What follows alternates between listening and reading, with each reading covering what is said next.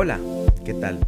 Les saludamos Karim y Andrés Morera y queremos compartir contigo un mensaje para que tu día sea exitoso.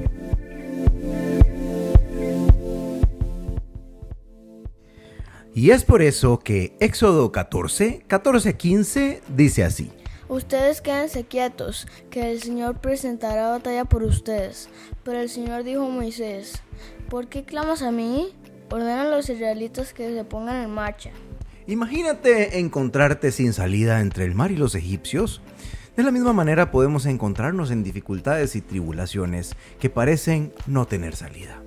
En esos momentos no ayuda mucho enfocarse en el problema. Al igual que el pueblo de Israel, nosotros tenemos una palabra de Dios que nos ayuda a seguir adelante bajo la guía del Señor. Y la vamos a ver en 2 Corintios 5:7.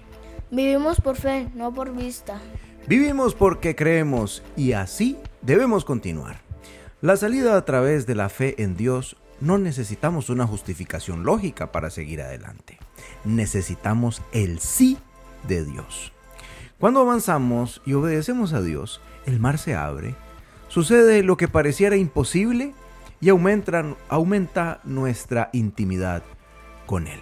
Así que bueno, un consejo te damos este día que te puede servir a ti y a mí. Tranquilízate, avanza por la fe en Cristo Jesús. Sigue adelante y para ello Karim nos dará tres consejos que dicen así. Si te sientes perdido o sin salida, Vuélvete a Dios y ora. Él te mostrará una dirección. Si Dios te ha mostrado una salida, no dudes. Obedece. Dios no te llevará por un camino de destrucción. Confía en Él. Señor, me siento impotente. Dame tu dirección y guíame para que tu nombre sea glorificado. Sé que estás por encima de todos los problemas. De esta forma, Señor, confío en ti y en tu palabra. Así sea, Señor. Amén.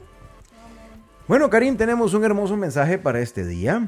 ¿Qué le parece si le contamos a nuestros escuchas cuál es el título de este mensaje? Andamos por lo que creemos, no por lo que vemos. Andamos por lo que creemos y no por lo que vemos. De esta forma le damos gracias a su Biblia. Te invitamos a compartirlo y como siempre le decimos, nos escuchamos en el futuro y... Adiós. Chao, chao.